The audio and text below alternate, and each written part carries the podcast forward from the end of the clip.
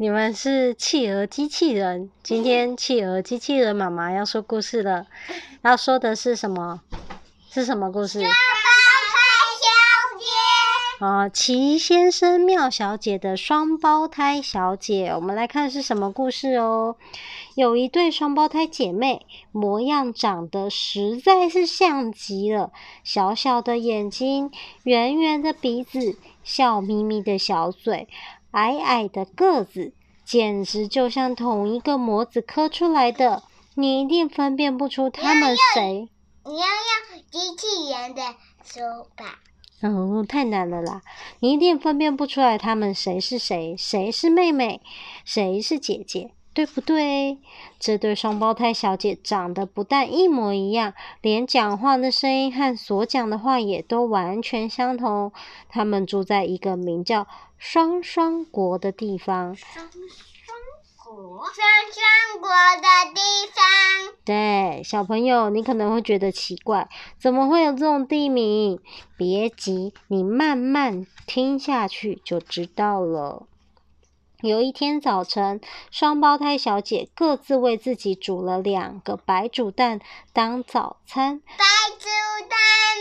他们俩正在吃得津津有味时，突然听见。津津有味时。小朋友听故事要专心哦。突然听见前面传来的两阵急促的敲门声，双胞胎小姐异口同声地问：“是谁呀？”异口同声。谁在敲敲门呢？他们一起跑去开门，原来站在门外是两位邮差。两位邮差大声的说：“早安安，有两封你们的信信。”双胞胎小姐接过信后，高高兴兴的说。真好好，谢谢你们们。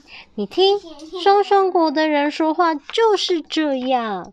双胞胎小姐吃完早餐后，同时拆开两封信。认识双胞胎小姐的朋友都知道，不管送礼物或是写信，一定都会准备相同的两份，否则他们准相同两个邮差。因为他们是双双国的两个邮差啊，都一定得准备相同的两份礼物或是信，否则他们准会吵架。这不是跟企鹅哥哥还有企鹅妹妹一样吗？不是不是不是。哦，他们看完信之后，洗好了两份碗盘，叠好两床棉被，就离开家了，准备到双双城买东西。他们在半路上遇到两位长得一模一样的警察，双胞胎小姐愉快的和他们挥手打招呼：“警察先生生，你们好好。”警察先生也一起回答：“你们也好好。”双胞胎小姐来到了面包店的门口，闻到刚出炉的面包，散发出诱人的香味，于是就一个人不是双双果都是两个人吗？他们等一下慢慢听啊。他说发出诱人的香味，于是就决定买一些回家当午餐。他们走进面包店，对老板娘双刀太太说：“请给我两条法国面包包。”双刀法国面包包。双刀太太连忙回答。没问题，提马上就来来，请等一下下。他们买了两条香喷喷的法国面包后，又决定买一些香肠夹面包。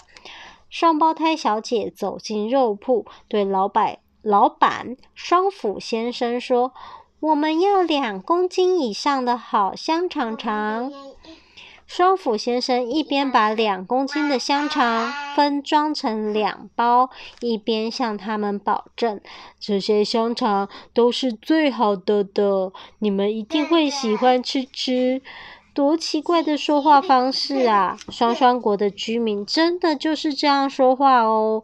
双胞胎小姐买完东西，就一起回到他们住的两次屋。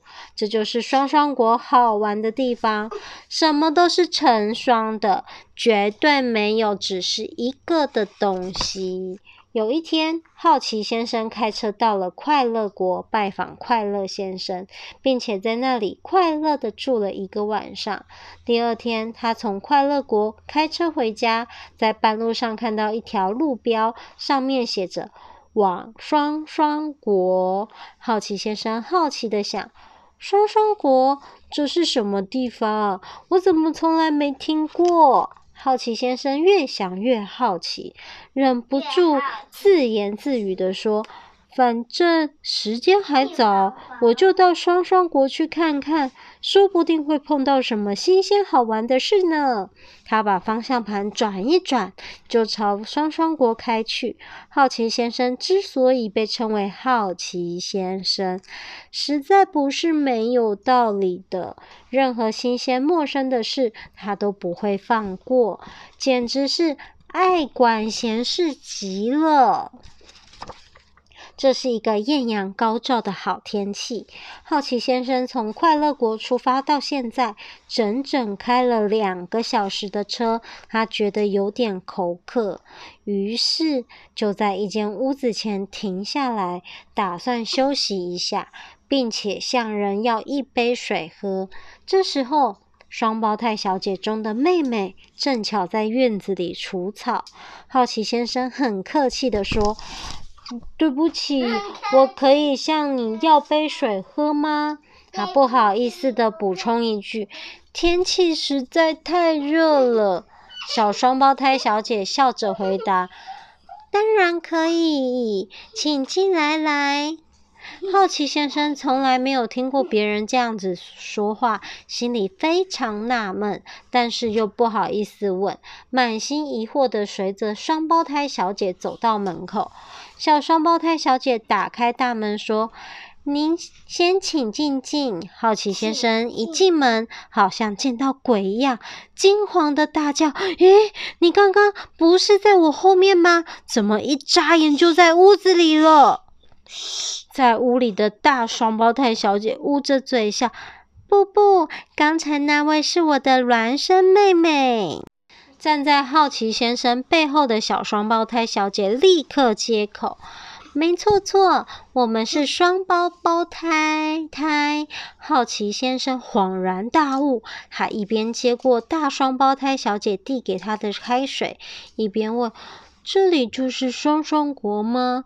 双胞胎小姐一起回答：“对对。”好奇先生又问。你们讲话都是这个样子吗？双胞胎小姐说：“是啊，有什么问题提妈妈？”好奇先生终于搞清楚了，原来双双国的人都是这样说话的。双胞胎小姐热心地提出邀请，中午就留下来吃午饭饭吧吧。我们有最好吃的香肠肠。好奇先生在双胞胎小姐热情的招待下，吃了一顿美味可口的午餐。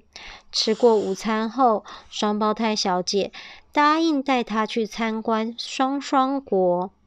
他们首先来到了双城美术馆，馆里的图画全部都是成双成对，奇怪极了。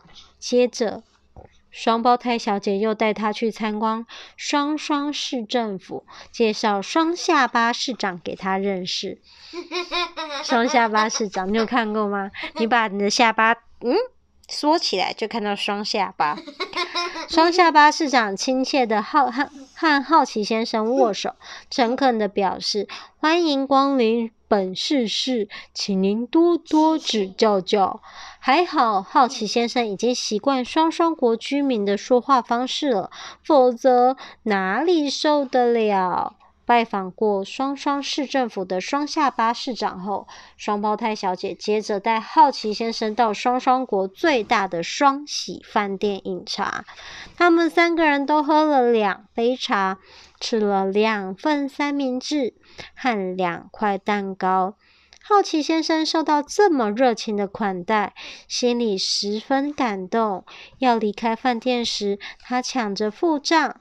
双胞胎小姐坚持的表示：“不行行，你是我们的客人人，应该由我们请客客。”他们走出饭店时，天色已经渐渐暗下来了。好奇先生对双胞胎小姐说：“谢谢你们的招待，让我度过了愉快的一天。时候不早。”我也该告辞了。晚上开车实在不太安全。说说完，就钻进停在饭店门口的车里。大双胞胎小姐笑说：“很高兴认识妮妮。”好奇先生生。小双胞胎小姐也说：“希望不久能再再见到妮妮。”好奇先生依依不舍地向他们挥手，高高高声地说。再见了啦！好奇先生平，他怎么也变成双双国的人了？哦，这叫入境随俗，就是你要是去双双国，你也要这样讲话，要说企鹅哥哥哥哥，还有企鹅妹妹妹妹。好奇先生平安的回到家了。第三天早上，他们正坐在沙发上看报纸时，突然听见有人敲门的声音，叩叩。他打开门，站在门外的原来是邮差。邮差递给好奇先生一封信，好奇先生仔细一看，信封上贴了两张邮票，并且还盖着双双国的邮戳。好奇先生兴奋地想：一定是双胞胎小姐写来的信，我赶快拆开看看吧。好奇先生迫不及待地拆开信封，一张交通违规的罚单从信封中滑了出来。他仔细看看罚单上写的违规事由：在双双国的双喜饭店前，把车子停在双黄线上。我们都不知道，依照交通规则的规定，双黄线的地方是绝对禁止停车的。但是在双双国中，什么东西都是成双的，到处都是双黄线呢。哦，车子不可以停在哪里？双黄线。对，不可以停在双黄线。好了，小朋友们要说什么？晚安。晚安。